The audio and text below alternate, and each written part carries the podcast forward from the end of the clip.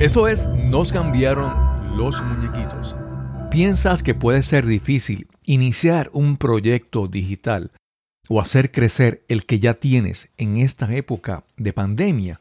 Hoy conversamos con Ina Kovni y ella nos habla sobre cómo ha hecho crecer su negocio aún con los retos de ser madre de dos niños en esta época de distanciamiento social y educación remota. Comencemos.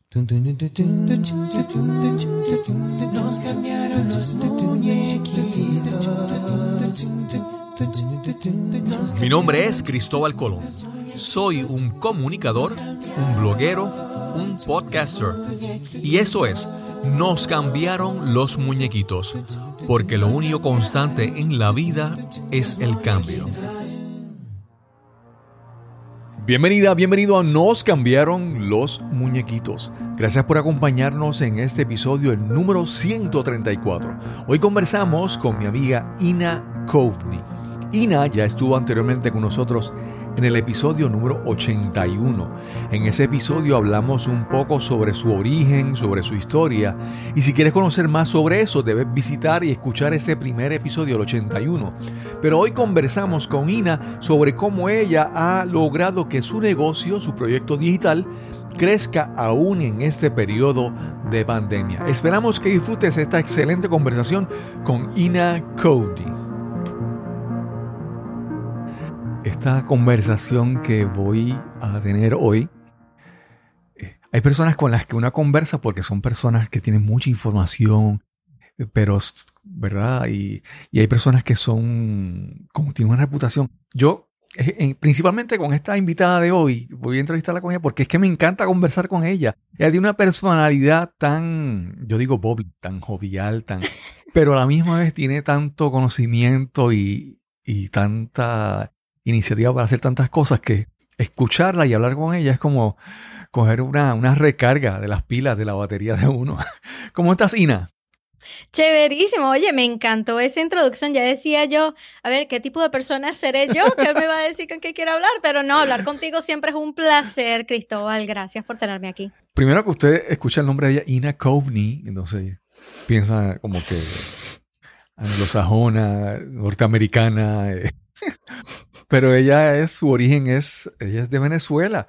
Y si usted quiere conocer un poco más la historia de ella, en el episodio número 81, ya casi hace un año, eh, que salió el 21 de octubre del 2019, ahí tuvimos, tuvimos nuestra primera conversación con Ina Kovni y hablamos sobre su historia, su trayectoria, porque vamos a hablar de muchas cosas hoy, pero si usted quiere saber si ella realmente tiene toda la experiencia y todo el conocimiento y todo ese background, todo ese trasfondo eh, de conocimiento para apoyar lo que dice, pues vaya a ese episodio y usted va a ver que ella tiene una trayectoria en el mundo de la tecnología, en el mundo corporativo, y lo que ella está haciendo ahora es eh, resultado de los pasos después más allá de la, salir del mundo corporativo. Incluso que tu primer proyecto se llama Trailblazing Out of Corporate Life. Era así, ¿verdad? Exacto, exacto. Muy bien. Ina, ¿y cómo estás? ¿Cómo estás en estos días? ¿Cómo te, cómo, cómo está la cosa en Boston? Bueno, te diré que bien difícil, que me imagino que todo el mundo se va a poder relacionar con esto. Este, primero que nada, saludos a todos los que oyeron que soy de Venezuela, para que sepan, mi nombre completo es Andreina, que es un nombre muy venezolano, pero aquí, o sea, la gente me dice Ina y bueno, eso desde que, desde que tenía 15 años me han dicho Ina, pero este, así que saludos a todos los que nos están escuchando. Pero sí, no, ha sido bien duro. Yo tengo dos hijos, tengo uno de tres años, uno de nueve años, y el de nueve años está comenzando el colegio y lo está, está comenzando de una manera remota desde, desde la casa.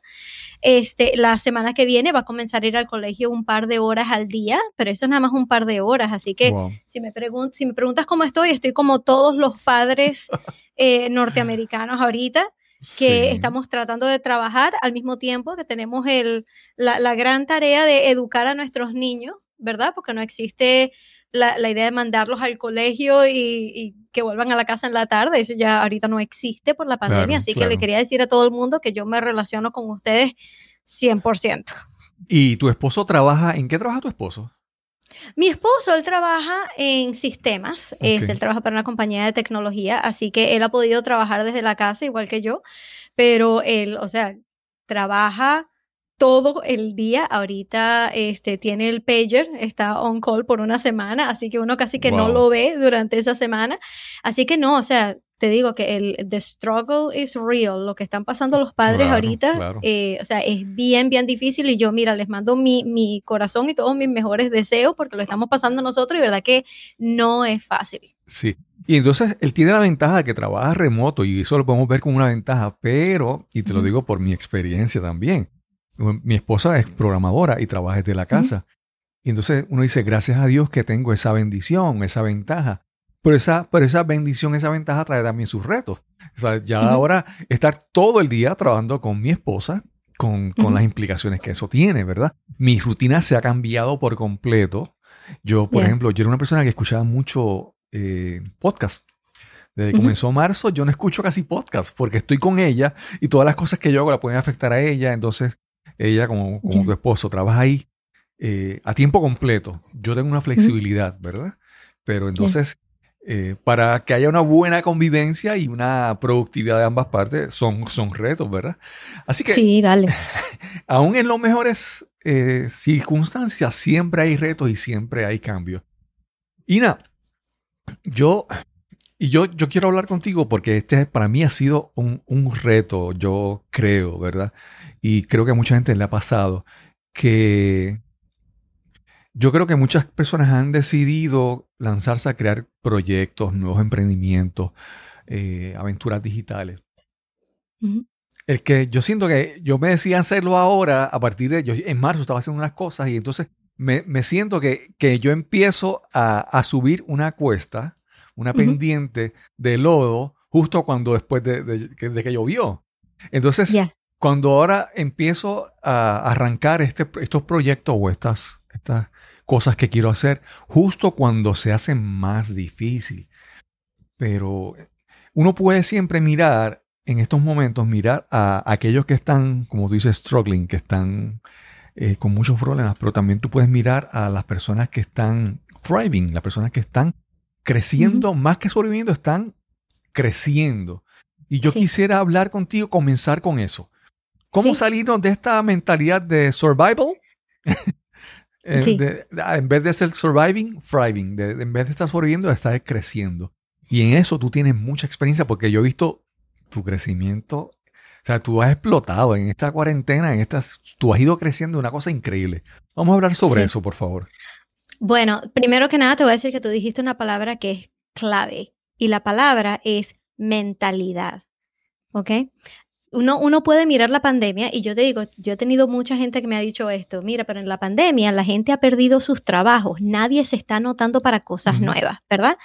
Eso, es, eso no es un hecho, eso es un hecho de cierta, de cierta eh, subset de la población.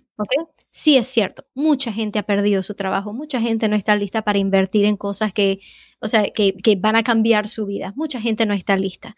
Pero eso es lo mismo que uno puede decir en cualquier situación. Eso es algo que la gente estaba diciendo también el año pasado. Eso es algo que la gente estaba diciendo también en el 2008 cuando hubo el mortgage crisis, ¿verdad? Eso es algo que siempre nos podemos decir, mira, te aseguro que ya cuando salgamos de la pandemia, la gente va a seguir diciendo lo mismo, pero a lo mejor por otra razón. ¿Verdad? Exacto. Ay, no, es que ahorita eh, la tasa de interés está demasiado alta o está demasiado baja, o es que ahorita, es que hay tantos coaches, ¿verdad? Hay demasiados coaches en el mercado y es por eso que, mira, la gente no va a comprar, ¿qué, qué alguien compraría de mí si yo acabo de comenzar? Hay tanta gente que lo ha estado haciendo por 10 años. Siempre vamos a encontrar una razón para decir lo que no se puede. Y yo te voy a decir, te voy a dar un ejemplo perfecto.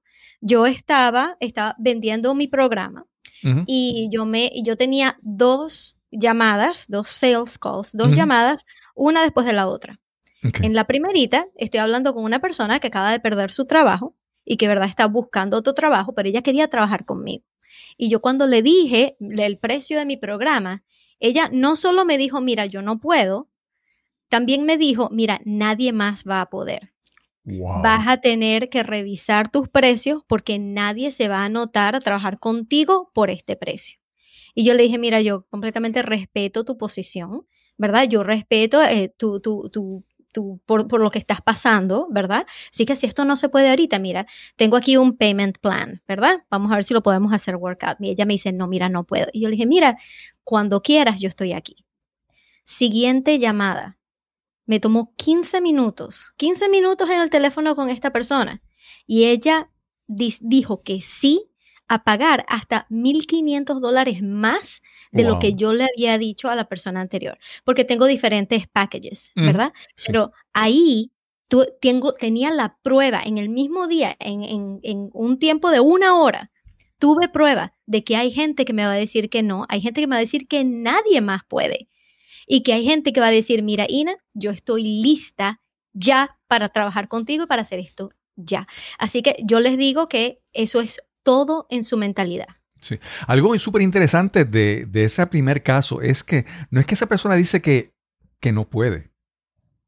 Esa persona dice que nadie más puede. O sea, más que ella es, no pueden otras personas tampoco. Es increíble, ¿verdad? Sí, y, y, a mí, y mira, yo te voy a decir que yo he estado trabajando en, coaching por, por, algún tiempo. A mí me han dicho que no muchas veces, me han dicho que sí muchas veces. Y, o sea, y cuando la gente me dice, mira, nadie más va a poder, yo sé que eso dice mucho más de ellos que dice de mí. Porque hay otra gente, Cristóbal, que está pagando ahorita, está pagando dos veces más de lo que yo cobro. Tres veces más de lo que yo cobro, cinco veces más de lo que yo cobro. Hay gente que está pagando eso. Entonces, cuando, cuando nosotros nos decimos a, nuestro, a nosotros mismos, mira, si yo no lo voy a hacer, nadie más lo va a hacer. O ahorita la situación no está para hacer eso, ¿verdad? Y yo he hablado con mucha gente que está comenzando programas nuevos y dicen, no, mira, yo voy a mantener mis, mis precios bien bajos por la situación que está pasando ahorita. Y yo le digo, bueno, es que no tiene que ver con la situación, tiene que ver con quién es tu cliente ideal y tu cliente ideal en qué posición está en sus, en sus, en sus finanzas, ¿verdad? Porque es muy posible. O sea, yo nunca le voy a decir a alguien, mira, trata de venderle al, al homeless que está en la esquina, trata de venderle un package de 10 mil dólares y que he's gonna figure it out y lo va a comprar. Nunca te voy a decir eso. El cliente ideal, el cliente ideal tiene esa, esa tolerancia de precio, ¿verdad? Entonces, o tú escoges el cliente ideal que tiene la tolerancia de precios que tú le vas a poner o estás cargando demasiado alto para gente que de verdad que no está, no está lista para, para, pagar esos precios. Así que no tiene nada que ver con la situación, tiene que ver con el cliente ideal con, al quien le estás ofreciendo tu servicio. Sí. Yo, como te mencioné, en marzo comencé con, con una coach que tú conoces, con la doctora Gladys Ato, que tú me la recomendaste y la conocí a través de ti. Preciosa, bella, es magia esa mujer. Y una de las cosas que yo descubrí, y es, la descubro en mí, pero la veo en mucha gente y, lo puedo asociar a lo que tú dices, es que yo decía, no, es que yo soy realista. O sea, a veces nos sentimos, nos enorgullecemos de decir que, de que tenemos esa capacidad de ser realistas. Ah. Y ser realista no es algo absoluto. Ser realista es requiere enfocarme en un lugar y observar algo. Pero esa decisión de a dónde yo miro, en dónde yo enfoco mi atención, va a alterar esa realidad. Por lo tanto, eso de que uno dice, no, es que es que es la realidad, es que la cosa está mala. Eh, sí, es esa realidad porque estás observando, escogiste que tu atención se enfoque en ese lugar y obviamente sí, vas a encontrar razones, múltiples razones, pero tienes que entonces ser selectivo, porque tu realidad no es absoluta, tu realidad es como tú decidas crearla, donde tú quieras enfocar tu atención. Sí, y no, don't get me started, no me digas sobre la palabra realista, que yo odio esa palabra, quiero que la, que la eliminen del diccionario, en serio, que la palabra realista es la palabra que nos mantiene down, que nos mantiene este, eh, jugando el juego bien mínimo, ¿no? Porque nosotros decimos, bueno, ser realista es algo que cuando la gente lo dice, lo dice con orgullo. Es que yo soy realista. sí, ¿verdad? sí, sí, sí, exacto. uno, uno nunca usa la palabra realista así para, para denigrar a alguien, para decirle, no, mira, es que esa persona es realista. No, eso nunca, eso nunca se, se, siente como una palabra mala, se siente como algo que uno tiene que estar orgulloso de eso. Y eso me choca tanto, porque lo que una persona dice, eh, bueno, es que eso no es realista. ¿Para quién? ¿Y quién te hizo a ti el, la, la, autoridad en decir lo que es realista con, con quotes para mí. Así que yo siempre le digo a la gente, mira, esa palabra elimínenla del diccionario, elimínenla de su propio lenguaje cuando se hablen a sí mismos, cuando estén haciendo sus planes. Y si alguien más se las dice, entiendan que la palabra dice más sobre ellos que sobre ti y que ellos no tienen nada que ver con tu negocio. Es lo mismo que yo siempre le digo a la gente, mira, yo tengo, yo tengo estas conversaciones con mi mamá específicamente, porque mi mamá, de verdad, ella no entiende mi negocio, ¿verdad? Ella no lo entiende. Pero tu mamá este tiene una trayectoria también en tecnología, que no es que tu mamá es, sabe, tiene, ella conoce de tecnología. Ella fue programadora, eh, ¿verdad? Pero este, este negocio de coaching, eso y especialmente online, y los precios que hay de coaching, porque hay coaches que cobran 100 mil dólares por tres meses, 100 mil dólares por seis meses. O sea, los precios están por todas partes, ¿no? Así que cuando yo hablo con ella, yo le digo a ella, mira, tú no estás, eh, yo no te permito que me hagas ninguna pregunta que comience con la palabra ¿por qué? Porque cada vez que tú me preguntas algo, mira, pero ¿por qué lo haces así? Pero ¿por qué alguien pagaría por eso? ¿Por qué alguien eh, se anotaría para tu programa? yo, mira, mami, esas preguntas no me ayudan, ¿verdad? Eso es lo que están, eso es lo que están haciendo, es, metiéndome las ideas en la cabeza de que esto no es, Entre, entre comillas, realista. Así que yo de verdad le digo a la gente, mira, observen esa palabra y elimínenla porque no tiene nada que ver con lo que están haciendo. Sí, algo, algo para eh, compartir con, con, Gladys, con la doctora Gladys Hato, fue una gran experiencia. Y algo que aprendí también, que descubrí de mí, y cuando obviamente uno descubre en, en, sí, en sí mismo unas cosas, eso aplica a todo el mundo, uno no es solo en el mundo. Y es que yo descubrí que, que hay, un, hay un refrán en español que dice que en el reino de los ciegos el tuerto es rey. ¿Y, eso, ¿Y eso qué quiere decir?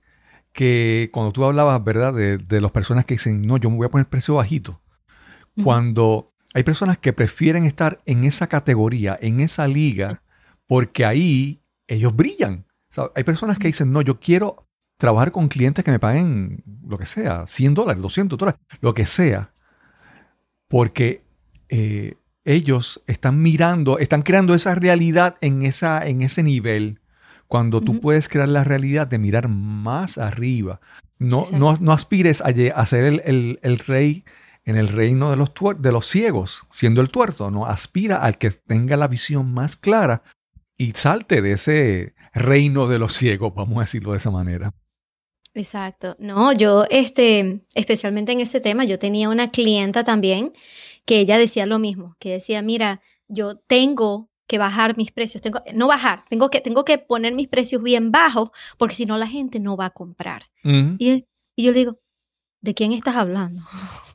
¿Qué gente? O sea, el precio que tú pongas, ese es el cliente que vas a traer, ¿verdad? Te aseguro que out there hay alguien que te está buscando a ti y que ya porque ha trabajado con diferentes coaches, ya ha trabajado en diferentes programas, ellos están listos, ellos tienen 5 mil dólares en la mano y ellos dicen, ok, ¿dónde voy a poner estos 5 mil dólares? Y te están buscando a ti. ¿Y cuáles son tus precios? 200 dólares. Y dice, ok, obviamente ese no es el coach para mí, porque yo estoy buscando a alguien que de verdad me va a ayudar, no estoy buscando a alguien que esté eh, ayudando a, las masas, ¿no? Estoy, buscando a alguien que me ayude a mí, ¿dónde pongo estos 5 mil dólares? Y te aseguro que hay gente así. Y te lo digo porque yo he sido una de esas personas. Yo he sido una de esas personas que yo digo, tengo dinero para invertir, quiero invertirlo en mí misma, en mi negocio. Ya yo he invertido muchísima plata en, en coaches y yo sé qué es lo que necesito next. Y yo, eh, yo puse un post en LinkedIn para explicar esta situación porque yo dije, mira, en el último año, los últimos 12 meses, yo he signed up para high level programs, o sea, para, o sea, con premium. I signed up por, para un programa de YouTube para un programa de speaking, para un programa con una mentor de una a una, para un programa este, de eh, copywriting, para un programa, o sea, programas de todo, yo me he anotado. Así que cuando, cuando yo escucho a la gente diciendo que mira, que nadie va a pagar por eso, que mira, que, el, que hay demasiados coaches, y esto siempre se oye, que, que, el, que el mercado está saturado de coaches, ¿verdad? Entonces, ¿por qué iría yo a poner? Y yo, mira, si no hubiera más coaches, yo no tendría dónde poner la plata. Claro, claro. o sea, eh, tu cliente está allí, te está buscando, entonces mm, lo vas a, vas a poner una oferta de la que tú estés orgulloso con un precio de, la que, de que valga la pena tu tiempo o vas a seguir perdiendo el tiempo diciéndote a ti mismo que nadie te va a comprar. Algo, algo también es que no es simplemente que tú subes tu precio y ya. Yo creo que cualquier persona que crea productos digitales tan pronto piensa en subir su precio, automáticamente viene a decir, ok, ¿qué valor añadido hay con este precio? Y al tú subir tu precio, estás obligándote a tú mejorar tu producto, mejorar lo que tú le brindas a la audiencia. Y es, o sea, no es simplemente porque yo decidí vender este bolígrafo en 500 dólares y ya, es cuando aumento el precio, yo también tengo que esforzarme por levantar mi vara eh, de, lo que yo le brindo a esa. Y entonces, al hacer eso, es, es como que es como un círculo, ¿verdad? Que sin fin, tú aumentas tu precio, pero tú te obligas a mejorar tu producto, a probar, a mejorar quién tú eres. Por eso es que tú dices que tú has tomado cursos de speaking, de copywriting, de tantas cosas. Porque si estás creciendo, tienes que aportar más, tienes que dar más a tu audiencia, a tu, a tus clientes. Exacto. Y me encanta que hayas dicho eso porque, bueno, dos cosas. Primero que nada, hay gente, se los digo desde ya, hay gente que les compraría ese bolígrafo por 500 dólares. Sí, sí, sí. ¿Okay? Eso es lo primero que tenemos que entender, que siempre va a haber un cliente para la oferta que tengas en el precio que tengas. Ahora, la oferta, tú estás orgulloso de esa oferta. Tú sientes que ese precio de verdad va en congruencia con lo que estás ofreciendo. Y para eso, yo siempre recomiendo, mira, vayan y anótense a programas escuchen de gente que se haya anotado para otros programas y qué es lo que están diciendo ellos. Yo me acaba de llegar un mensaje de una clienta mía que después de que nosotros terminamos nuestro programa, ella se anotó para otro programa y vino, volvió y me dijo, mira Ina, te tengo que decir que tu programa era top notch. O sea, tu programa era demasiado bueno. Yo estoy ahorita en otro programa que le estoy pagando más de lo que te pagué a ti y eh, o sea, el programa parece estar desorganizado, uno hace preguntas y no se las responde, no tienen este tiempo así one on one para pasar con el coach, así que uno no tiene, no se siente supported. O sea, ella me está diciendo todo esto y yo dije, suena como que yo debería subir mis precios, ¿verdad? Así que eso, eso es lo que uno tiene que estar consciente, en que el precio que uno está poniendo este, cómo, cómo lo analiza el mercado. Si alguien fuera a tomar ese curso que mi cliente estaba tomando y después viene conmigo, ¿cuánto ellos eh, expect, cuánto, cuánto ellos esperarían pagar para una experiencia muchísimo superior, muchísimo más superior a la que tenían antes? Y eso me encanta porque ah, me encanta lo que acabas de decir de, de uno obligarse a mejorar el producto. Te digo por qué. Porque cuando uno comienza coaching, y yo he hablado con tanta gente sobre esto que parece que todo el mundo lo piensa, cuando uno comienza con coaching, uno, eh, lo primero que uno se le, se le ocurre es que, mira, que yo no tengo 10 años de experiencia en esto, nada más estoy comenzando, claro. ¿verdad? Entonces, si uno está comenzando, uno no siente que uno está agregando valor, ¿verdad? Porque no, no, necesito como que estar haciéndolo por más tiempo, necesito más testimonials, y que si tú puedes ayudar a alguien, puedes cobrar. o sea, ve y crea tu programa y hazlo. Así que eso, entonces eso es, tan importante saber qué es lo que estás ofreciendo, cuál es el precio en el mercado y qué es lo que estás tú ofreciendo que le da de verdad muchísimo más valor a lo que todo el mundo está, pero asegúrate que sea el precio correcto. No, no, no caigas en esa trampa de nada más este charge 200 dólares porque sientes que estás comenzando, todo eso está en la mente. Hay algo que es, reconocer para la persona que, está dando consultoría o, o, vamos a decir coaching, y es reconocer de que, por ejemplo, tú no vas a, tomar un cliente y lo vas a levantar. Puedes hacerlo, pero no debes pensar que eso es lo que tú quieres hacer. Levantar a un cliente desde que no genera nada de ingreso hasta que genera un millón. ¿Por qué? Porque reconocer que lo que tú haces, tú puedes, puedes ayudar a, un a un cliente, a una persona en esta etapa de tu desarrollo. Porque hay clientes, hay coaches que te pueden ayudar a tu arrancar tu, negocio. Hay clientes que te pueden hacer que ese negocio llegue a seis cifras. Y hay coaches que te van a llevar a otro nivel. Es reconocer también que tú puedes ayudar a alguien en esta parte de su camino, en esta parte de su crecimiento. Y entonces no pretender que yo voy a ayudar a todo el mundo en todo su camino. Ya, exacto. Y, te, voy a decir que todos mis coaches, desde el principio de que he tenido coaches, todos han servido un propósito y todos me han dicho, mira, este es, este es el camino al, millón, a la, a la, fama, a los... Pero yo siempre, mira, pero yo sé, yo sé porque soy un, ser consciente, un ser educado, que en seis meses no voy a ganar, que soy realista, no me digas eso, Cristóbal. Yo, es un chiste. Yo sé, yo sé que estoy en el camino correcto y voy a necesitar ayuda mientras vaya, ¿verdad? Pero yo sé que el millón de dólares no va a aparecer en mi cuenta mañana. Yo sé que tengo que trabajar y seguir trabajando. Así que yo quiero que todo el mundo entienda que tengan su visión, tengan su, su propósito en mente y sigan avanzando todos los días, todas las semanas, hagan algo, algo grande, sigan moviéndose hasta hacia ese, hacia ese punto y no importa qué es lo que te diga, lo que te esté prometiendo el coach, utilicen el coach en esa etapa para lo que necesiten ahorita y escúchenlo. Si está pagando por un coach, hagan lo que le dice para ver qué tal. Así fue como yo empecé a subir mis, mis, precios. O sea, yo no estaba lista, yo sentía como que no, todo lo que estamos hablando, eso yo lo sentía. Hace dos años yo estaba en ese momento y dije, bueno, yo creo que voy a cobrar 200 dólares.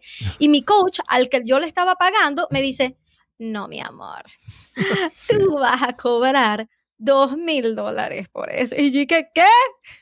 ¿Qué? No. Y bueno, y fui, yo creé una oferta y alguien me la compró y yo dije, ah, pues, yo no sabía que eso era así. Funcionó. Así que escuchen a los coaches y, o sea, pero nunca o sea, suponte que mi coach me esté diciendo, mira, pero cobra dos mil y que yo no haya podido vender algo de dos mil. Eso no es culpa del coach. Claro. ¿Verdad? Uno tiene que tomar responsabilidad por su propio camino. ¿verdad? Así que soliciten ayuda y sean conscientes de a dónde están encaminados porque tú eres la única persona que es responsable por tu éxito. Sí. Ina, vamos a hablar un poco sobre cosas como un poco más concretas, eh, ¿verdad? Específicas. Y yo veo muchas personas que quieren hacer un negocio, como te lo explico. Hay, hay muchas herramientas que son gratis. Ahí tú puedes crear una, una página en Facebook o un grupo en Facebook o tú puedes crear en Instagram. Y a veces yo veo tanta gente que está pensando en, establecer sus negocios o hacer cosas en plataformas que son gratuitas. Cuando tú haces algo en Facebook, quien termina beneficiándose es Mark Zuckerberg y todos sus, sus inversionistas, ¿verdad? Y entonces yo creo que hay ciertas, aunque sí las redes sociales son herramientas y todo, hay muchas cosas que son herramientas, pero hay que hacer ciertas cosas, hay que decir, no, yo tengo que construir. Es como si tú, ¿verdad? Tú decides empezar a vender eh, en la calle como vendedor ambulante. En algún momento, si tú creces, tú tienes que crear una, algo sólido, una, algo físico, ¿verdad? Para establecer como que solidez. ¿Y qué son, qué son las cosas que una persona debe tener en cuenta cuando va a emprender un, un proyecto digital? Digamos, una página. Hablamos sobre eso. Primero que nada, vamos a, vamos a hablar de, lo, de las herramientas gratis. ¿Ok? Vamos a primero decirte para qué son esas herramientas gratis. ¿Ok? Las herramientas gratis, como tú dijiste, se beneficia a Mark Zuckerberg, pero uno se está beneficiando también. Utilicen las herramientas gratis, este, nada más para el, para el tope del, del, embudo. No sé si han hablado del, del embudo de ventas, ¿se, dice así? Sí, exacto. Sales funnel. Sí. Este, imagínense que sus ventas, su ciclo de ventas es como un embudo.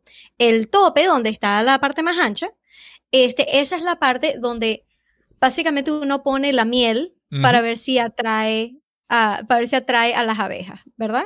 Sí. Esa miel debe ser gratis. Esa miel, esa, eso es nada más para que la gente sepa que tú existes y qué es lo que haces tú. Empiecen como que a entender cuál es tu mensaje, que, o sea, que tú estás allí, que si necesitan ayuda, tú tienes ofertas, ¿verdad? Así es como se utilizan las herramientas gratis. ¿Ok? Y eso es algo que no puede, o sea, tú puedes irte a Facebook y crear tu página allí, crear tu grupo allí. No has vendido nada. Esto todavía no es un negocio, esto es un hobby, ¿verdad? Porque lo único que has hecho es crear una comunidad. Eso es todo, ¿verdad? Mientras te vas más adentro del embudo, ahí es cuando empiezas a cobrar ¿verdad? Y hay mucha gente que tiene una oferta bien baja, que sí de 7 dólares. Hay mucha gente que vende su libro y nada más te cobra el shipping, por ejemplo. Eso es así, una oferta baja, pero que está así en el top del funnel, ¿verdad? Que está así en la parte de arriba del embudo.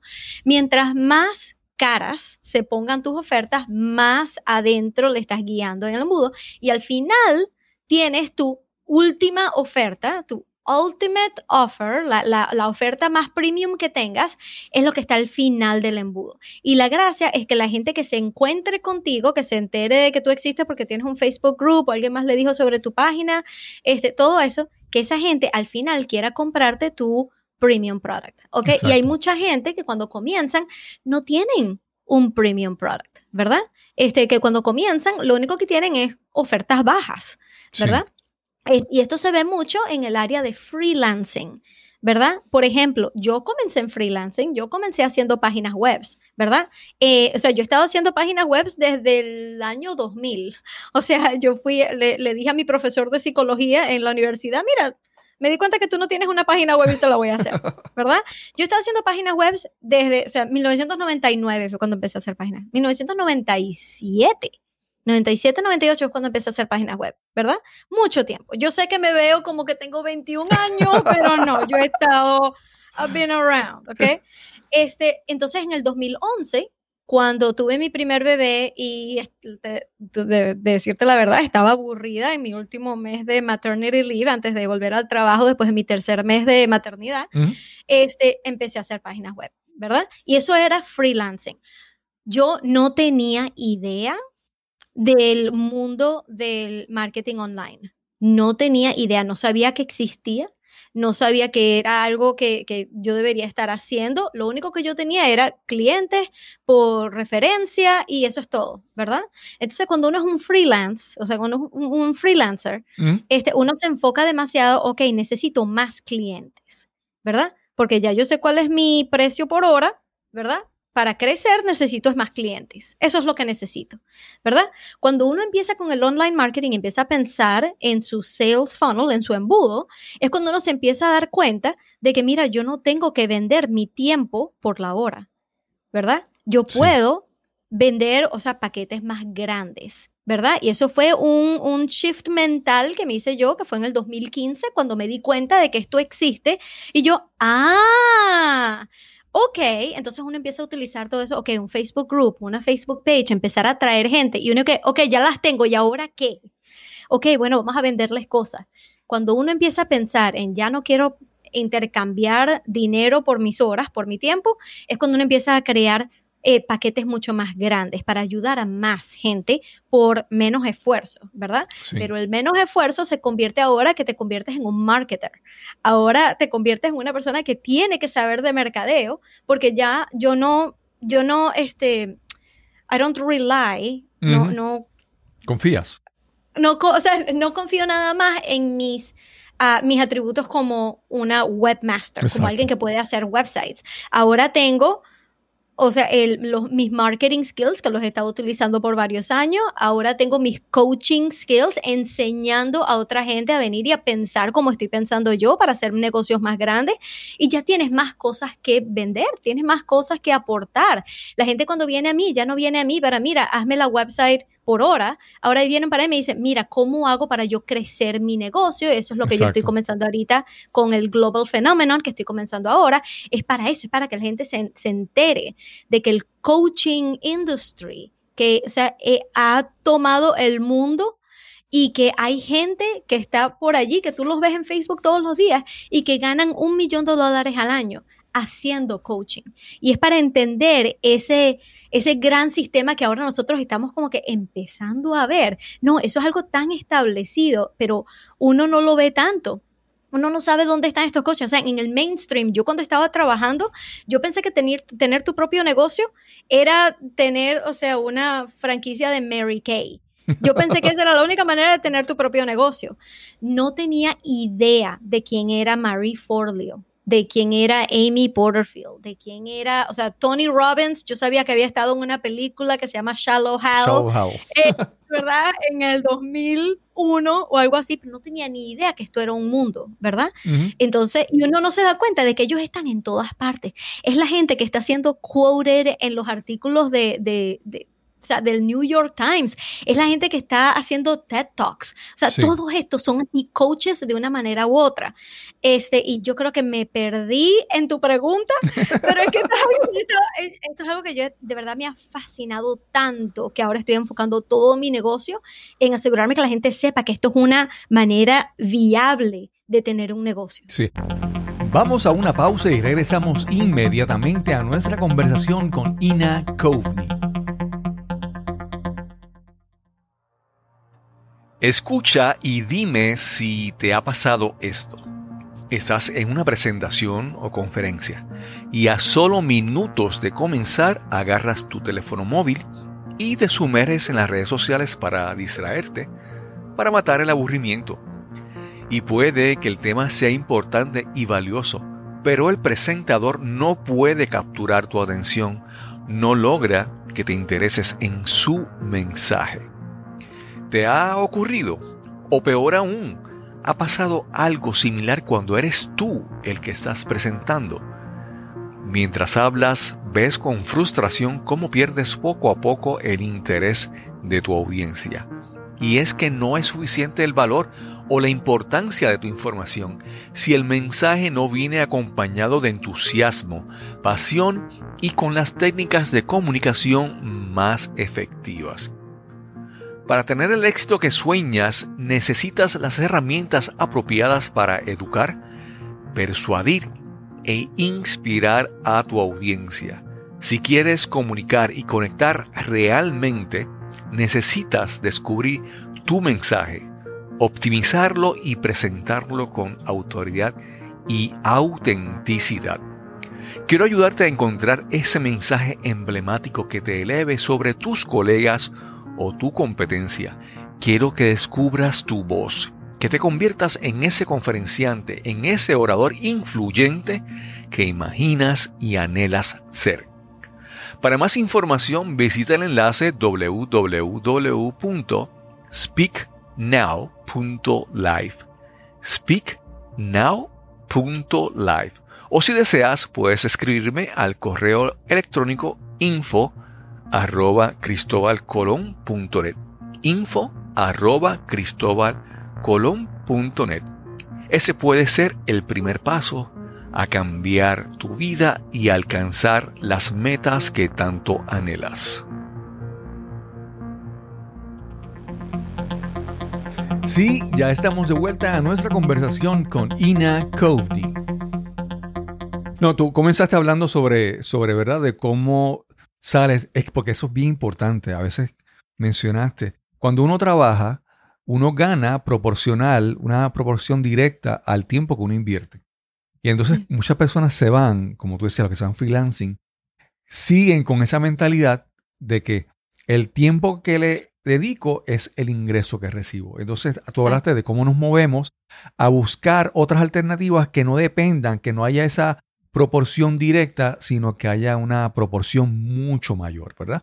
Y entonces ah, comenzamos hablando de las herramientas gratis, pero ahora yo quiero que me hables sobre tus herramientas que son que si tú quieres llevarlo a un nivel, tienes que invertir, digamos, en tu página web, tienes que invertir en tu, en tu, en tu lista de suscripción, en el correo electrónico, que eso no suena romántico ni suena a, a que está de moda, pero es eh, inevitable y es esencial tener una lista de suscripción.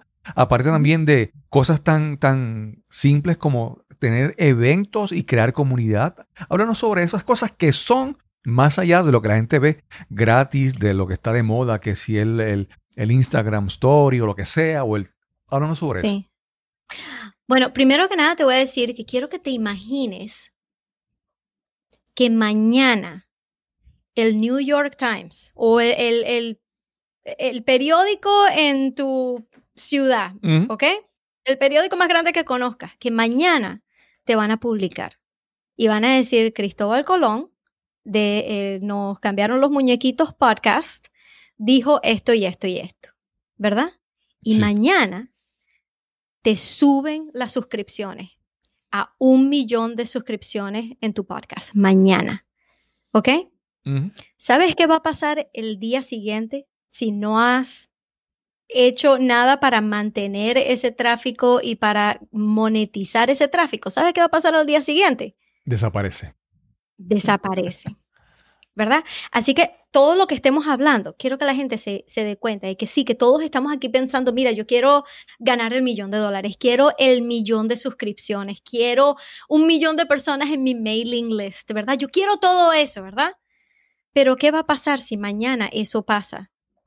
¿Cómo vas a monetizar eso? ¿Verdad? Así que tienes que pensar en cuáles son las herramientas que vas a utilizar para atrapar ese tráfico, ¿verdad? Porque el millón de personas que te vieron en el periódico, que vieron a Check Out tu podcast, no, no, no se van a quedar 100% de ellas, Ujú. ¿verdad? 100% van a, a, a ver, a escuchar por cinco minutos, decir, ah, you know what, este, o sea, no, este podcast no es para mí. Ay, no me di cuenta que el podcast era en español, ¿verdad? La gente se va. Pero de ese millón, te van a quedar que si, si nada más te queda el 1%, ¿qué sería el 1%? Mil, mil personas. Sí, A mí me encantaría tener mil personas más claro. mañana escuchando mi mensaje y son mil personas que me escucharon y dijeron, oye, esto me gusta, me voy a quedar, vamos a ver qué tal, ¿verdad? Pero cuando esa persona decide quedarse, Cristóbal, tienes que saber cómo agarrarlo. Y hay diferentes maneras. Puedes guiarlos a tu Facebook group, ¿verdad? Decirle, mira, vamos a mantener la conversación, vente al Facebook group. Puedes agarrarlos por tu mailing list, ¿verdad? Pero no, por favor, ya no digan, nunca inviten a la gente a sign up for my newsletter. Nadie le dice newsletter anymore. ¿ok? Eso es Sí, newsletter sí. es de 1999, ¿ok? En este mundo ahora, la gente no te va a dar su información privada, que es su email, ¿verdad? Sí. No te lo va a dar así de gratis. Entonces lo que tú haces es crear una oferta que sea gratis y eso es cuando empiezas a, a empezar a, a pensar en, en productos digitales, ¿no? Sí, en que si un freebie se le llama, ¿verdad? Ok, algo que la gente pueda bajar, ¿verdad? Entonces, para mí, este, sería, ok, si la gente quiere saber cómo sobrevivir tu primer año como un coach, ¿verdad? Eso puede ser una guía que yo tenga en mi página web, ¿verdad? Que la gente pueda ir y bajarla. Yo es más, tengo una y si me permites lo voy a decir ahorita porque estamos claro. en ese tema y me vas a adelante. si la gente se va para theglobalphenomenon.com, allí mismo puedes bajar mi guía que es How to Show Up Like a Multi-Million Dollar Business Even If You're Starting Out, que significa cómo presentarte en el Internet como una, como una compañía que ha ganado millones de dólares aún si, si acabas de comenzar. Todo el mundo puede ir a mi página web ahorita y bajar esa guía, ¿verdad? Completamente gratis. Y en ese, en ese eh, en- ahí les, les atrapo ese email, ¿verdad? Porque me lo han dado y ahora les puedo mandar emails, ¿verdad? Esa es otra manera de, cap- de capturar, lo estoy poniendo entre comillas, de capturar ese tráfico, ¿verdad? sí. Y hay muchas otras maneras. De, puedes decirles, mira, follow me en Instagram, ¿verdad? Si ahí es donde viven. Hay mucha gente que no está en Facebook. Yo estaba muy sorprendida que hay gente que me encuentra por LinkedIn y les digo, mira, ¿por qué no te vienes al Facebook Group? Que ahí es donde yo doy bastante, eh, doy bastante charlas y todo. Y me dicen, "Ah, es que I'm not on Facebook. Y yo que, en verdad, hay gente que no está en Facebook, Claro, ¿verdad? claro. Entonces, lo puedes atrapar así. Pero lo más importante es que si mañana el New York Times me menciona, yo quiero tener una manera en que ellos me puedan pagar por algo. Porque cuando ya alguien ve que, que les gusta Cristóbal Colón, si tú tienes una oferta, una oferta puede ser de 20 dólares, puedes decir 50 dólares, puedes decir 100, 197 dólares, ¿verdad? Todos los que terminan en 97, pues, ¿verdad? Todo el mundo quiere terminar con 97. Algo que alguien pueda comprar rapidito, que les va a dar un, un gran valor por un poquito tiempo, este, ya ahí estás como que calificando a tu cliente ideal. Así que eso es la manera en que la gente quiere, o sea, podemos hablar de, de cursos digitales y podemos hablar de freebies y podemos hablar de websites, pero eso es lo que importa. Lo que importa es el propósito, es el objetivo. Si mañana te vienen un millón de personas, ¿qué vas a hacer para seguir la conversación con ese millón de personas? Claro. Eso es lo que te tengo que decir. Hay algo muy importante, es que muchas veces pensamos que, vamos, yo, yo te voy a hacer un, un cuento de verdad de cuando yo era joven, eh, universitario, yo trabajaba en una tienda de zapatos en, un sector en, la capital. Y recuerdo que había muchos venezolanos venían en una época que era diferente y venían a comprar. Y entonces siempre recuerdo que si alguien se paraba frente a la vitrina, el dueño casi nos obligaba a que esa persona entrara, ¿verdad? Ah. Y, y si, y si, y entonces si, si la persona salía y no compraba, nos regañaban o nos miraban mal, algo pasaba. ¿Por qué? Porque siempre había esa, ese deseo, esa intención de venderle algo rápido. Y esa mentalidad en el mundo digital, yo creo que es, diferente. Es, como te digo, mencionaste que saliste en el New York Times y la gente va y te conecta. Tú prefieres, tú no puedes pretender venderle a alguien inmediatamente algo. Tú lo que quieres es abrir una puerta o establecer una vía para iniciar una conversación, para que esa persona eh, empiece a verte en tu Facebook Lives. En el caso, en el caso de Ira, eh, ella tiene tanto contenido y tú la vas a ver y tú vas a aprender tanto sin haber pagado todavía un centavo. Pero es, es parte de no pretendas tratar de vender inmediatamente, sino establecer una lealtad, una confianza, una relación, una iniciar conversaciones. Porque eso es muy, muy importante. Yo, yo, hay personas, te voy a decir un, ejemplo que eh, ¿verdad? es así cercano. Yo no he podido, no he tenido la oportunidad de interactuar contigo en tu, en tu proyecto. ¿Verdad? No, o sea, no te, no te he pagado por tu servicio. Pero mucha gente que yo he conocido les he dicho, ¿sabes qué? INA es para ti. Y entonces, aun cuando tú no me hayas comprado, yo no te haya, me haya vendido nada, todavía tú te beneficias de esa relación, de esa interacción que ha habido. Entonces, no es querer vender, es, es comenzar, es establecer esas interacciones que a largo plazo te van a beneficiar. Y te voy a decir, primero que nada, 100% tienes razón, ¿ok? Con cada persona que viene y me, me da un, Ah, me da un follow en Instagram o que se unen al grupo o cualquier persona que viene en contacto conmigo, yo siempre les mando un mensaje, mira, hola, ¿cómo estás? Dime más, ¿qué tal? Empecemos la conversación. Siempre. Así que lo que has dicho, 100%.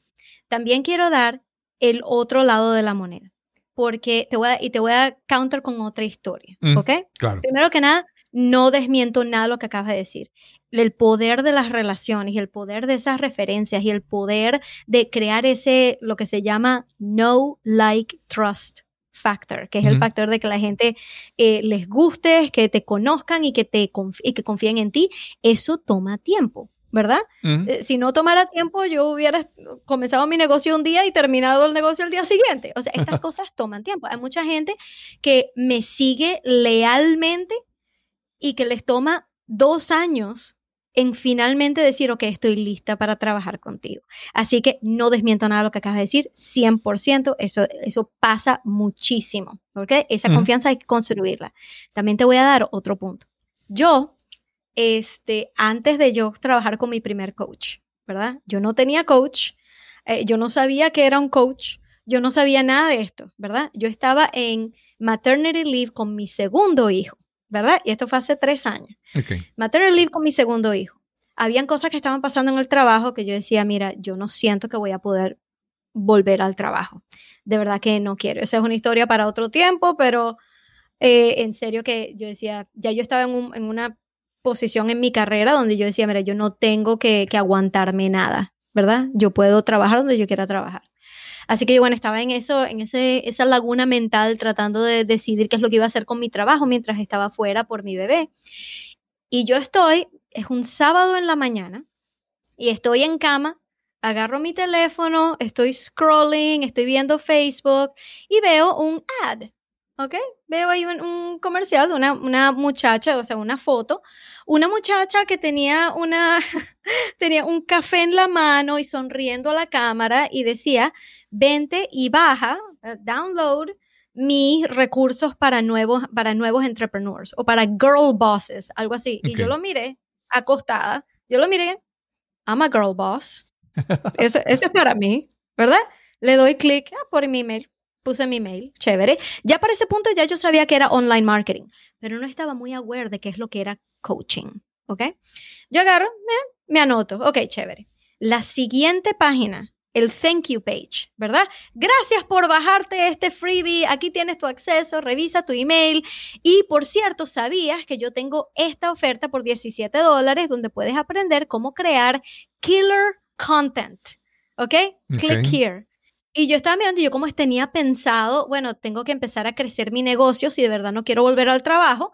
Yo pensé, mi negocio puede afford 17 dólares. Yo puedo, yo puedo gastar 17 dólares en algo boom, le di clic. Y cuando me dan esa confirmación, mira, aquí tienes tu login y tal para el cursito de 17 dólares, yo he dicho, ¿cómo lo hizo?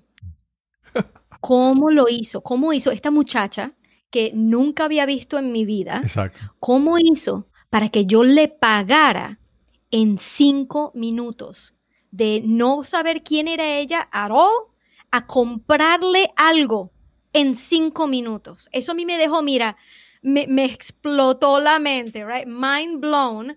Oh my God, ¿qué acaba de pasar? Así que yo agarro y le mando un email a ella y le digo, mira, no sé cómo lo hiciste, pero sé que lo hiciste. mira, en cinco minutos te compré algo. ¿Cómo lo hiciste? Y me mandó una respuesta y me dice, ¿quieres hablar por Skype? Y yo le dije, ok. Y bueno, ahora yo sé que me está, o sea, me está invitando a una sales call, ¿verdad? A una, una charla de ventas. Yo no sabía eso en ese momento. Y dice, oye, vale, qué nice. Va a hablar conmigo. Me va a dedicar tiempo. ¿Verdad? Y hablamos, o sea, hablamos por un rato y me dijo, mira, y allá ah, me habló, o sea, me preguntó mis objetivos y todo. Y me dice, mira, tú sabes que esto es lo que hago yo, o sea, yo te puedo ayudar a crear eso que yo, que me viste hacer, yo te puedo ayudar a crear eso. Y este, en ese momento, cuando le pedí el precio, ese era el mismo monto que yo estaba, que me estaba metiendo en mi negocio, ¿no? Cada mes. Y que bueno, es como que te estoy dando todas mis profits, ¿verdad? Cada mes. Y para mí eso era muy caro. Y te voy a decir, yo he pagado muchísimo más por coaching desde ese momento. Eso, ese precio no era tan alto como yo pensaba, pero yo tenía, como estamos hablando en el principio, un bajo, uh, baja tolerancia de precio, ¿verdad? Entonces dije, mira, esto es demasiado caro para mí. Y me dice, bueno, piensa. Dos meses después empezamos a trabajar juntas cuando yo dije, ok, no voy a volver, yo tengo que hacer algo diferente, porque si sigo haciendo lo que he estado haciendo, nada va a cambiar.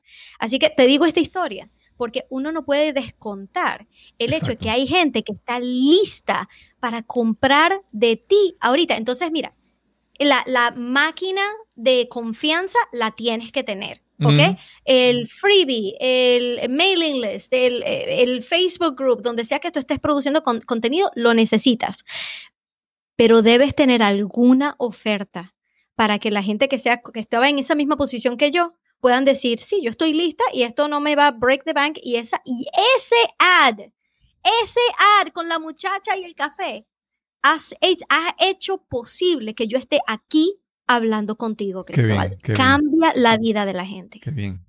Ina, yo eh, estaremos aquí tres horas hablando, pero Oye, sí.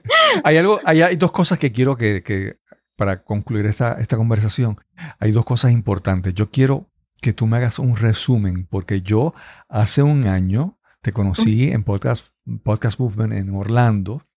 Ha sido un año ya, wow. y la Ina de hace un año es otra, es otra. Para empezar, tiene hasta un look diferente. bueno, sí me hice mis mechitas y... Sí, sí. Yo quiero que hables un poco sobre el crecimiento que has tenido tú en esta. Comenzamos hablando sobre eso, ¿verdad? Sobre las dificultades en esta etapa. Yo quiero que tú hables sobre el progreso que has tenido tú y entonces qué proyectos tú tienes ahora que, están probados para, las personas que quieran iniciar eh, algún, alguna aventura, algún lanzarse a crear algo nuevo en sus vidas. Bueno, te voy a decir, muchas gracias por decir eso sobre el, el growth, porque de verdad que ha sido un año bien bien lleno, o sea, cargado de, de bastantes eh, éxitos, de bastantes fracasos, y eso es algo que yo quiero que la gente se acostumbre a decir la palabra, que la palabra fracaso nada más significa que algo no funcionó, así que nos vamos a parar al día siguiente y a seguir trabajando en eso, ¿ok? Exacto. Nunca dejen que la palabra fracaso les, les pare les pare el tren, ¿ok? Este, así que bueno, cuando nosotros nos conocimos, yo tenía mi, mi podcast y es más, tengo 100 episodios que son tan buenos en ese podcast que todavía está ahí, la gente lo puede ver, que se llama Trailblazing Out of Corporate Life uh, with Ina Coveney. Así que si no quieren escribir todo eso, nada más tipen Ina Coveney y búsquenme por los podcasts, que eso va a estar allí. 100 episodios donde yo iba y te decía todo lo que estamos hablando ahorita y en, en, muchísimo más detalle. Mira, así es como haces lo de la página web y lo de social media, y lo de, o sea, así es como haces para hacer up tu negocio para que puedas salirte de corporate. Eso era. Y algo pasó, ya hablamos de Gladys Ato, ¿verdad? Pero es algo pasó, yo estaba hablando con Gladys y esto pasó, te voy a decir, o sea, en marzo de este año, o sea, a, ahorita ya, hace, hace varios meses, estaba hablando con ella porque ella es mi mentora y yo le estaba diciendo que, mira, hace un año yo quería que la gente se saliera de corporate porque eso es lo que yo estaba haciendo, ¿verdad? Pero me estoy dando cuenta de que yo estoy, o sea, he estado como que, no sé cómo, no sé cómo, cómo traducírmelo, pero walking on eggshells. Sí. Como que, como que siento demasiado sensitiva con la audiencia de que no sentía que podía de verdad hablar de un mensaje muchísimo más grande. ¿verdad? Sentía que no, mira. Te estabas autolimitando, con... vamos a decirlo de esa manera, con tu audiencia.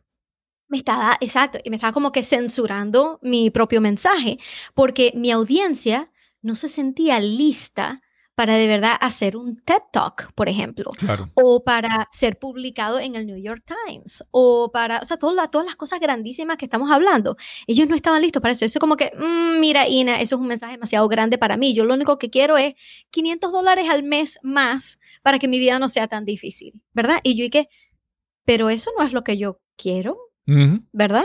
¿Cómo te puedo ayudar a hacer algo que yo siento que te estás haciendo un, un mal servicio a ti mismo? Exacto. ¿Verdad? En, en, quedarte pensando tan pequeño, ¿verdad? Porque eh, siempre, me, siempre vuelvo a la, a, la, a la ley de los gases, ¿verdad? Los gases van a ocupar el espacio en que están, ¿verdad? Si yo de verdad te doy 500 dólares al mes, muy pronto eso no va a ser suficiente, ¿verdad? Si te doy mil dólares al mes, muy pronto eso no va a ser suficiente. Así que, ¿por qué nos, nos, atrapamos en un pensamiento tan pequeño?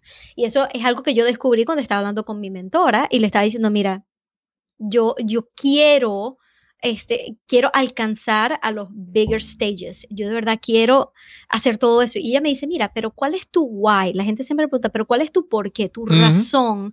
De hacer eso. Y todo el mundo siente que tiene que tener así una, una razón sentimental, una razón emocional, algo, que la gente, algo, algo noble, ¿verdad? Algo bien noble que, que la gente puede decir, wow, oh my God, escuchaste la historia de Ina, pero la verdad, Gladys, la verdad es que yo quiero hacer esto porque puedo, porque why not, porque por qué no. ¿Por qué yo estaría diciéndome a mí misma que no puedo alcanzar los grandes stages, verdad? Que no puedo alcanzar esas etapas grandes en, en mi negocio. ¿Por qué? O sea, porque no, yo esto, I'm done, que la gente me diga lo que los próximos 30 años de mi vida are going to look like, ¿verdad? Lo que va a pasar en los próximos 30 años. Me, I'm done. Yo quiero de verdad todo lo que yo pueda hacer en esta vida para, para alcanzar mi potencial completo. Y yo sé que la gente que me está escuchando, hay algunas personas que están y que sí, ¿por qué? O sea, ¿por qué no? ¿Verdad?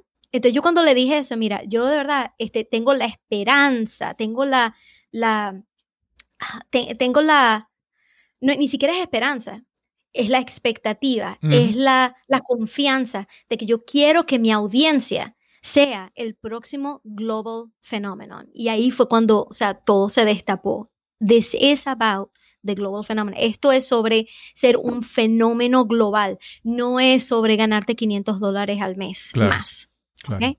Entonces, de ahí fue donde salió más o menos la idea. Entonces, ahora estoy en proceso de lanzar un podcast nuevo. Le dije chao a mi podcast, eh, le, le, puse 100 episodios y, y, yo estoy muy orgullosa del trabajo que yo hice. Eso es algo que yo necesitaba pasar por ese proceso en esa etapa de mi vida, en esa etapa de mi negocio. Y ahora es tiempo de mirar muchísimo más grande. Este, y eso es lo que quiero agarrar a mi audiencia. Y yo pensé, te voy a decir algo, yo pensé que cuando yo le iba, cuando le di este pitch a mi audiencia, ellos me iban a decir, eh, buena suerte, ¿verdad? Y que se iban a ir.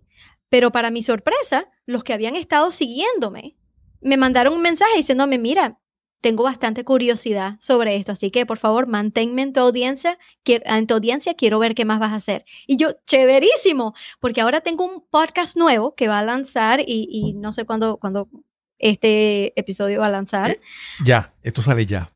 ¿Ya? Sí, pronto. El, bueno, para el 5 de octubre voy a tener el primer episodio que es con alguien que ha alcanzado ese nivel, ¿verdad? Es alguien que está ganando cientos de miles de dólares al mes con su podcast. Y esa persona es John Lee Dumas.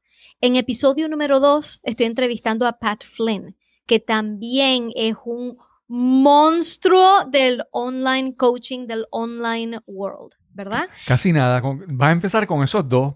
Casi nada. ¿Verdad? Empiezo con esos dos, ¿verdad? Tengo, o sea, y tengo a muchísimos más que se están alineando para estas entrevistas, donde yo les voy a preguntar todo lo que yo quiero saber sobre cómo llegaron allí, cuáles son las cosas que nadie nunca les pregunta.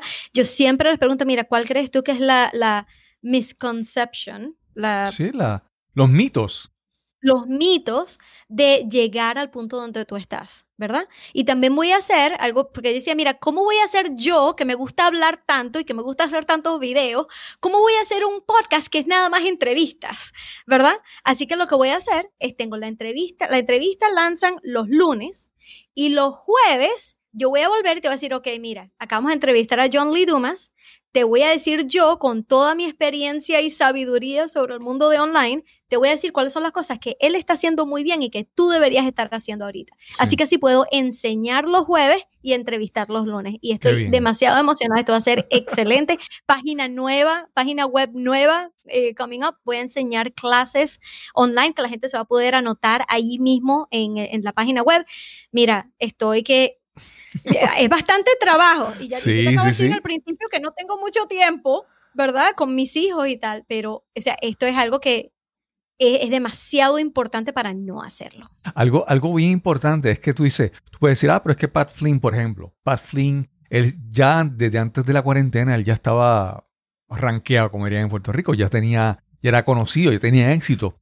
Pero Pat Flynn es uno que desde que empezó la pandemia, yo creo que él hace streaming eh, YouTube todos los días. Él se, puso el reto de cada día crear algo, crear algo en YouTube. Entonces él, utilizó este, esta, oportunidad para estirarse, para hacer cosas que antes no hacía y, entonces él, no bajó la velocidad, él aumentó la velocidad. Es una cosa increíble en el caso de él. No, y te voy a decir que él también está en el frente de las nuevas innovaciones. Si la gente ha escuchado de que ahora Instagram tiene su propia versión de TikTok. Se llama Instagram Reels. R-E-E-L-S. Así que tú puedes ir y grabar, grabar como un TikTok en Instagram. Y Pat Flynn, a lo que él se enteró, empezó a grabar sus TikToks en Instagram. Este, y así como, o sea, uno ve, a uno ve a los grandes y ellos no se, they're not complacent, ellos no se, claro. Eh, eh, no, no, se, eh, no se, no se acomodan mucho en un punto. No están, no están cómodos, ellos siguen innovando, ellos siguen produciendo ese contenido y esa es la pasión que uno tiene que traer desde el primer día, porque sabes lo que pasa mucho, que la gente empieza, ok, yo creo que voy a comenzar un podcast, porque parece que hay mucha gente que está ganando plata en un podcast, ¿verdad? Sí. Y después de que finalmente graban su podcast y, aprenden a editar y eligen su cover, ¿verdad? Para la foto del podcast y todo, y por fin lo lanzan Después de tres episodios se dan cuenta cuánto trabajo es, se dan cuenta de que no hay nadie escuchando porque se les olvidó el marketing part of it, ¿verdad? Se les olvidó el mercadeo del podcast y terminan abandonándolo. 80% de todos los podcasts que son publicados son abandonados después del tercer episodio. Así que uno se tiene que dar cuenta de que uno tiene que disfrutar qué es lo que uno está haciendo desde el primer día, porque si no lo disfrutas, eso se abandona rapidito. Cualquier persona te puede dar otro trabajo. Ahí está tu plan B y es muy atractivo. Si uno quiere ser exitoso en online coaching, en online marketing, uno tiene que, le, tiene que encantar lo que uno hace todos los días. Y algo muy importante es que la gente, hay una palabra que yo creo que se ha vuelto como que dañina al escucharla tanto, es la parte de viral. La gente piensa que yo voy a hacer esto porque va a ser viral. Entonces tú pues, cuando mencionabas hace un momento el millón de las visitas a tu página por el artículo de New York Times, pero las mil personas nada más, es, es un juego de números. Tú no puedes aspirar a ser viral porque eso ya es irreal. Por cada, por cada eh, personalidad que hace algo que se vuelve viral, hay tantas personas haciendo mucho menos, o hay muchas personas que ni siquiera que fracasan. Así que esa mentalidad de viral hay que quitarse de la mente, como tú mencionas. Disfrutar lo que estás haciendo y saber que estás haciendo esfuerzos constantes y consistentes en, crecer, aun cuando no sea viral. Exacto. Y es más, y yo voy a agregar otra lista por cada persona que, tiene un contenido que se va viral, ¿verdad? Hay muchísimas personas ganando muy buena plata, ofreciendo cosas que son muy buenas, sin preocuparse por ser viral. Exacto, exacto. Así que no es la única manera. Claro, claro. Ina, y entonces las personas que quieran conocer más sobre ti, ¿dónde te pueden conocer? Porque ahora tienes página nueva, nuevo, nuevo, el proyecto, sí, así que ahora ponnos al día en eso. Bueno, no, excelente. Váyanse a theglobalphenomenon.com. Si lo que ven es un landing page pidiéndole su email, es porque la nueva website no ha salido todavía, pero espero que cuando escuchen esto, el 5 de octubre, nueva website, nuevos episodios. Y lo que quiero que vayan, porque ahorita están en su podcasting app, ¿verdad? Ahorita están escuchando este podcast. Vayan y busquen, ahorita ya está listo, The Global Phenomenon, The Global Phenomenon. Sí. ¿Verdad? The Global Phenomenon. Vayan y suscríbanse al, suscríbanse al podcast para que el 5 de octubre tengan su primer episodio y empiecen a escuchar. Eso es lo que quiero que todo el mundo haga ahorita. Sí, sí, sí, sí. A ver, que se suscriban al newsletter. yeah. Please sign up for my newsletter. Y, pero también tienes otras páginas que todavía tienes activas. Tú tenías In a, In Nutshell, bueno, te diré que In a Nutshell fue mi primera, porque a mí me encanta, o sea, In a Nutshell era... El juego de palabras. muérete, muérete. Era mi ah, AOL screen name. Era cuando todos teníamos AOL. Ese era mi era In a Nutshell, pero ya alguien lo había agarrado, así que el mío tenía tres L's al final, In a Nutshell. Ah, pero sí, entonces cuando empecé a, a mi negocio, y bueno, me encanta el nombre In a Nutshell, pero con dos L. Así que ese es el nombre de mi negocio. Así que así fue cuando comencé. Pero no, si uno va a inacoveny.com, en este momento, o sea, estoy ahorita, si estás escuchando esto cerca de cuando fue publicado, ahorita vas a ver lo de Trailblazing Out of Corporate Life, que es la, marca que estoy, este, eh, eh, que estoy creciendo al Global Phenomenon, Facing Out, pero muy pronto, inacoveny.com va a ir a mi página de speaking porque yo hago speaking engagements, yo hablo en conferencias, yo hablo en podcast, entonces esa página va a ser más enfocada como que me puedes contratar para yo este eh, eh, darle este tipo de consejo y este tipo de inspiración a más gente en tu audiencia. Así que eso es lo que pueden esperar de inacoveny.com muy pronto. Qué bien. Y nada, yo te lo dije, ¿verdad? Que siempre es súper divertido conversar contigo, pero a la misma vez se aprende y uno sale inspirado y con un pep talk, una, una, una dosis de ánimo que es necesaria porque estamos en tiempos tan difíciles.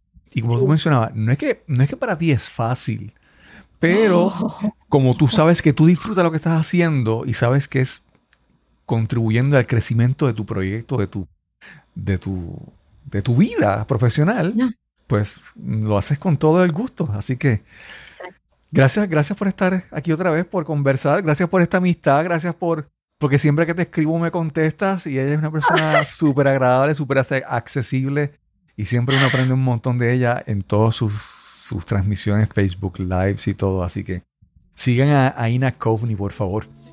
Sí, gracias. Anótense para el podcast, pero no, Cristóbal, tú sabes que es un placer. O sea, me, encanta estar en contacto y ver todos tus proyectos también. Me encanta que estés haciendo estos podcasts ahora en video. Me encanta tu backdrop. Así que la gente, dile a la gente dónde puede ver el video de esta grabación.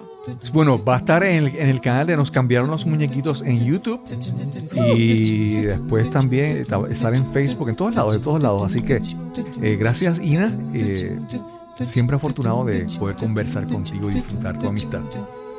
Un placer y hablaremos pronto.